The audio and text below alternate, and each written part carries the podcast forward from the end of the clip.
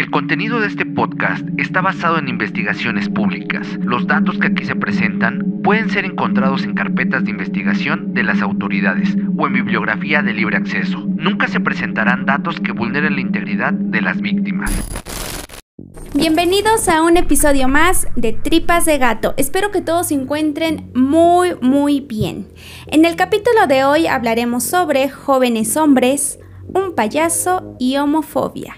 Son tres aspectos importantes en la historia de John Wayne Gacy, asesino serial estadounidense que pasó la historia por sus infames crímenes. Pero antes de comenzar quiero mandar saludos para Neo que nos escucha y nos sigue en Facebook, para Miguel Ángel Pérez o el Joker que nos escucha en Spotify y dice que es uno de nuestros primeros seguidores, para Fernanda Ayala que vino aquí por recomendación de su amiga Iris y ahora es parte de esta familia de tripas de gato y para Jesús Cuevas que nos escucha desde Houston, Texas. Ustedes háganos saber desde dónde nos escuchan y qué hacen mientras mientras nos escuchan, en qué parte de su día nosotros los acompañamos. Sin más que decir, yo soy Beth, comenzamos. John Wayne Gacy nació el 17 de marzo del año 1942 en Chicago, Estados Unidos. Tuvo dos hermanas, siendo él el de en medio. Sus padres fueron John Stanley Gacy, un soldado que había servido en la Primera Guerra Mundial, y Marion Elaine Robinson. John Cuenta que desde que era pequeño siempre tuvo claro que él era un niño diferente en cuestión de intereses. Mientras otros niños jugaban o hacían travesuras, él prefería enfocarse en los libros y la música clásica, siendo Beethoven su favorito. Desde pequeño, su salud también fue un problema para que pudiera relacionarse con otros niños. Era muy enfermizo y a su vez hipocondriaco derivado de una afectación a su corazón que no era peligrosa, pero él creía que estaba a punto de morir. A la par, empezó a tener dudas sobre su sexualidad. Algo que deben saber es que en aquella época la homosexualidad era satanizada y mal vista por la sociedad como si se tratara de una enfermedad. Bueno, un poco más que en estos días. Por tal motivo, John se sentía culpable por sentir atracción hacia otros niños. A esto se le sumaron sus inseguridades porque cuestionaba su físico por no verse varonil como debía ser. La relación con su padre fue importante para sus comportamientos futuros. John padre tenía problemas de alcoholismo y pasaba por dos estados, el sobrio, siendo una persona amable, y el ebrio, en el que se transformaba en una persona sumamente violenta con sus hijos. Además, se encerraba en la cochera para solo ponerse a beber y gritar. Este lugar se podía describir como su escondite en el que nadie podía entrar. John padre era homofóbico y no paraba de atacar entre críticas, humillaciones y golpes a su hijo. Le decía que era un marica por no saber defenderse y siempre esconderse detrás de su madre. A pesar de ello, él siempre intentaba impresionar a su padre. Marion, su madre, también era víctima de la violencia de su esposo. En uno de sus ataques violentos le tiró los dientes de un solo golpe. John, además de la violencia física, cuando tenía nueve años fue víctima de abuso sexual por parte de un amigo de su padre. Esta situación lo tenía confundido y temeroso de que su padre se diera cuenta y le pegara, por eso nunca había hablado al respecto de dicho abuso. Esa confusión hizo que empezara a experimentar con la ropa interior de su madre, pero ella lo había descubierto. Enojada, le dijo que eso que hacía no era normal. Lo castigó no sin antes golpearlo y amenazarlo con sacarlo a la calle vestido así si seguía con ese comportamiento. Cuando cumplió 18 años, cansado de los malos tratos de su padre, decidió abandonar los estudios y se fue a Las Vegas para comenzar a trabajar. Era conserje de una funeraria, lo que hizo que aumentara su morbo sobre la muerte. Al ver los cuerpos sin vida, lo único que le causó fue curiosidad y atracción. En una ocasión se metió a un ataúd junto al cuerpo de un joven para saber qué se sentía y esto le dejó una sensación de adrenalina. Después de aquel suceso decidió volver a Chicago, junto a su familia. Ahora tenía intenciones de superarse, así que de alguna manera, porque no tenía los estudios concluidos, se graduó de la Escuela de Negocios en el año 1964. Rápidamente empezó a trabajar en una empresa de zapatos, llegando a ser gerente por su buen desempeño, hasta que lo trasladaron a Springfield.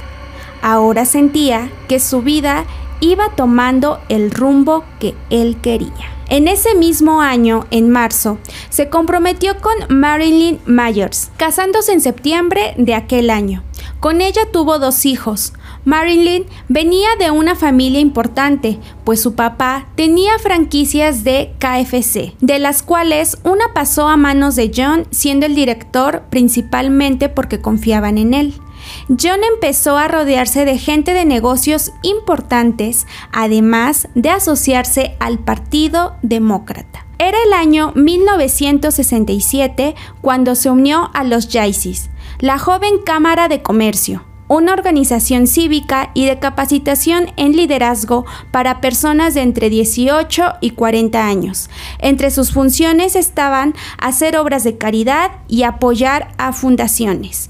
Su desempeño era tan bueno que John rápidamente se volvió popular en el grupo y pasó a ser capitán. John, junto a este grupo de jóvenes, acudía a hospitales, asilos de ancianos y organizaban festivales comunitarios hasta desfiles. Fue en el año 1967 cuando John cometió su primer delito que lo llevó a prisión. Él aún seguía casado y tenía una familia. Su esposa sospechaba del comportamiento de John. Él no era amoroso y parecía que esa fachada de padre de familia solo era para guardar apariencias por sus verdaderos gustos.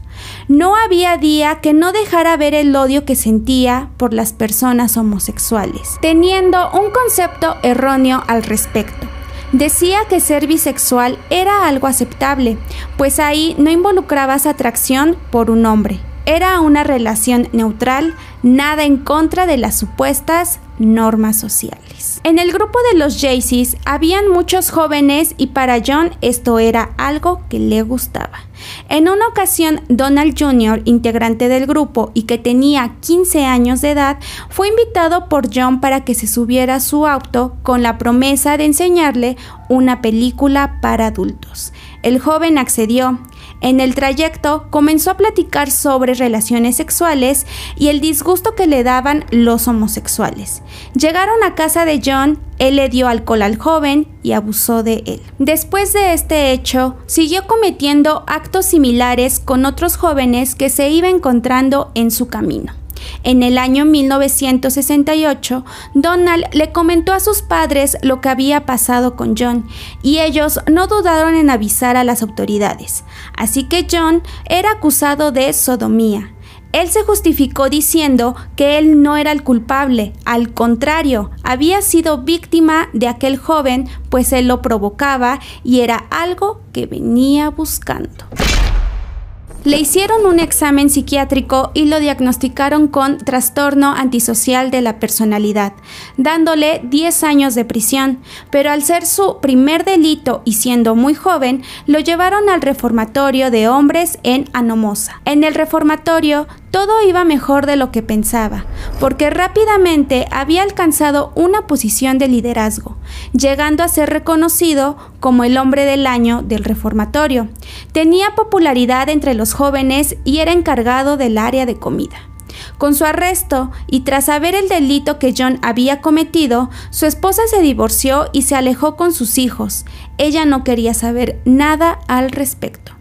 Debido a su comportamiento, John alcanzó la libertad condicional pasando solamente 18 meses en prisión, dejándolo en libertad en el año 1970 con un periodo a prueba de 12 meses. Cuando quedó en libertad, intentó demostrar que no era la persona que los medios habían pintado. Quería limpiar su nombre y volver a ganarse el reconocimiento y popularidad que tenía, así que decidió volver a sus orígenes, a Chicago. En el año 1971 compró una casa en Illinois y empezó un negocio que llevaba por siglas PDM, pintura, decoración y mantenimiento, pero John se refería al nombre como penoso, desorden y mantenimiento. Básicamente se dedicaba a construir casas de cero y proporcionar los servicios para que éstas funcionaran. Fue reclutando a trabajadores porque el negocio comenzaba a tener éxito. Dato curioso, todos eran hombres, pero sobre todo jóvenes. En el año 1972 conoció y se casó con Carol, madre de familia de dos hijas. Aparentemente él se había enamorado de ella y ella estaba fascinada por su forma de ser, sobre todo por cómo quería a sus hijas. John quiso comenzar una nueva familia y para eso tuvo que confesarle a Carol sobre su detención y le explicó que para nada era gay, solamente una persona en busca de experiencias las cuales ya habían quedado atrás. Pero lo que Carol no sabía es que John solo hablaba para aparentar, pues fue en ese mismo año cuando experimentó por primera vez quitarle la vida a un joven. Los hechos ocurrieron en Año Nuevo. Según John, nuevamente él era la víctima, pues el joven quiso acuchillarlo después de haber tenido relaciones con él, pero John se defendió y le dio cinco puñaladas quitándole la vida. Posteriormente, enterró el cuerpo debajo de su casa. El matrimonio se tornaba cada vez más distante.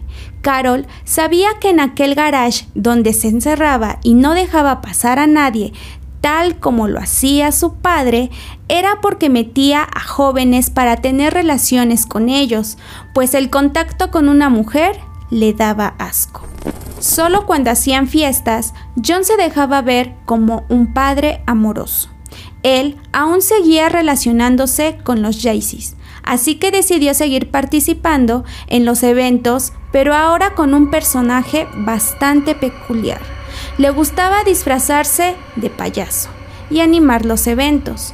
Su nombre era Pogo, pero sus verdaderas intenciones con este personaje eran otras.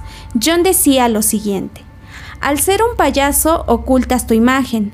Hay cosas que podrías hacer que no harías como persona. A pesar de que trataba de hacer reír a grandes y chicos, él sabía que si no estaba de humor, su personaje era todo lo contrario a felicidad, pues los niños le irritaban y tenía ganas de pegarles porque según él eran unos malditos. Mientras todos se quedaban con el sujeto agradable, John ya llevaba un historial de jóvenes de los cuales abusaba, torturaba, humillaba y acababa con sus vidas, enterrándolos debajo de su casa, sin que Carol supiera algo al respecto. ¿Cómo es que John conocía a tantos jóvenes? Él sabía que para la época en la que vivía, la homofobia era el tema más latente y habían muchos jóvenes confundidos y temerosos de decir que les gustaban las personas de su mismo sexo, por lo que se veían orillados a acudir a lugares donde podían convivir libremente y hasta vivir en la calle porque sus familias los rechazaban. John aprovechaba esto para que ellos confiaran en él. Frecuentaba bares, discotecas y parques donde estaban estos jóvenes. Él les ofrecía trabajo, drogas, alcohol o dinero. Una vez en casa, los sometía diciéndoles que les enseñaría un truco de magia, colocándoles unas esposas. Cuando pasaba esto, John sabía que tenía el control total de su víctima para hacer con ella lo que quisiera hasta estrangularlo con una cuerda llamando a este acto el número de la soga y posteriormente les quitaba alguna pertenencia para quedarse con ella como si fuera su trofeo. En el año 1976, Carol, harta de la mala relación, le pedía el divorcio a John. Ella aún no tenía conocimiento de sus asesinatos. Tras este hecho, que parecía insignificante para él, sentía que ahora tenía la libertad de meter a su casa a quien quisiera y cometer sus crímenes sin preocupación. Fue en el año 1977 cuando algunos jóvenes que habían logrado librarse de los abusos de John lo denunciaban, pero nadie les creía. Incluso uno de ellos, Robert, había sobrevivido de milagro y cuando se dirigió a las autoridades para demandarlo, John dijo que era mentira porque todo había sido consensuado. Y a pesar de que tuviera antecedentes por agresiones sexuales, siempre creyeron la versión de John. Las acusaciones se intensificaban y empezaban a investigarlo por las denuncias que tenían, pero sobre todo por la desaparición de jóvenes en aquella zona empezaban a vigilar cada paso que daba. Fue el 11 de diciembre del año 1978, cuando una de sus víctimas de 15 años, llamada Robert, era visto por última vez con John. Rob estaba en busca de empleo y él había prometido uno en su empresa. La madre del joven tenía conocimiento de ello y tras su desaparición señalaba que la última persona con la que había visto a su hijo había sido John. La policía ya no creyó en las evasivas de John cuando le preguntaron por Rob. Él dijo que no sabía de qué hablaban y sabía que poco a poco se acercaba a su final, pues habían testigos que podían atar cabos. A esto también se le sumó desapariciones constantes de jóvenes de su empresa, pues a cada rato reclutaba nuevas caras. Aún con la policía detrás, John no paraba con sus crímenes y siempre lograba salirse con la suya. En una ocasión, él se percató que era seguido por policías durante todo el día, así que les dijo, pasen a mi casa. Entre preguntas, no obtuvieron nada para dar con el paradero de Rob, pero sí encontraron pertenencias de sus víctimas, solo que esto no lo incriminaba, además de que tenían libros con temas sobre pedofilia. Las autoridades no satisfechas insistieron en un segundo cateo y en este percibieron un olor a cadáver. Los vecinos también lo percibían, pero John siempre decía que era cuestión de las tuberías, nada de qué preocuparse. Tiempo después, un joven denunciaba a John, pero no le creyeron, así que hizo todo lo posible para que lo detuvieran y lo investigaran. Planeó una cita con John para comprarle marihuana. Cuando él llegó, avisó a la policía y lo detuvieron por venta de drogas el 21 de diciembre de 1978. De alguna manera, lo tenían detenido, pero no por el delito que sospechaban. En el segundo cateo y tras el olor percibido, un policía se metió a una alcantarilla debajo del suelo y encontró la prueba necesaria para no dejar salir a John. Era un cuerpo. No era el de Rob, que es el que principalmente estaban buscando, pero era de otra persona que ya tenía bastante tiempo. Después de eso encontraron más restos y por la difícil posición decidieron hacer una demolición. Para el 28 de diciembre del año 1978, los cuerpos encontrados eran un total de 28 y John decía ser inocente. La búsqueda de pruebas y más víctimas se extendió hasta el año 1979 cuando encontraron el cuerpo de Rob en el río Illinois, siendo un total de 33 víctimas asesinadas. El juicio comenzó en el año 1980. John decía ser inocente y no saber sobre qué se le culpaba. Lo que ahora buscaba la autoridad era que a John no se le considerara inimputable. La defensa de John, que estaba al tanto de lo que había pasado, buscaba apelar por la enfermedad, pero la última decisión la tomó el jurado declarando totalmente culpable y otorgándole la pena de muerte a John. Él no estaba de acuerdo con el veredicto, así que empezó a leer sobre derecho y a apelar por su parte. Según él, no debía ser acusado por algo que no había hecho y que solo había sido el cómplice de alguien más, amenazando en que cuando estuviera en libertad cobraría cuentas. Al final terminó aceptando sus crímenes y dijo que nadie tenía las agallas de hacer lo que él había hecho y para nada sentía miedo de lo que pudiera venir.